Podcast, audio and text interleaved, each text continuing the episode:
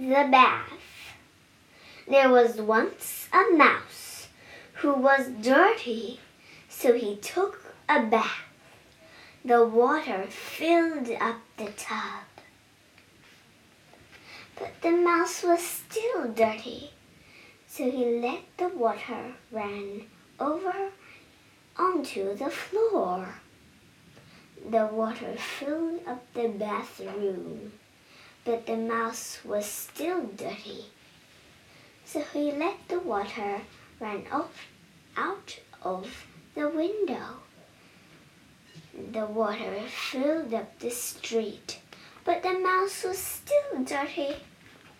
So he let the water run into the house next door. The mouse in the house next door cried, Turn off the water. We had had our bath.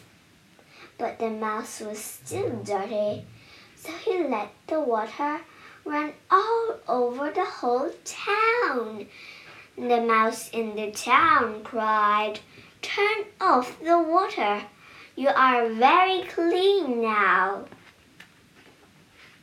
The mouse said, Yes, you are right. I am clean now. So he turned off the water. By then, the town was all wet.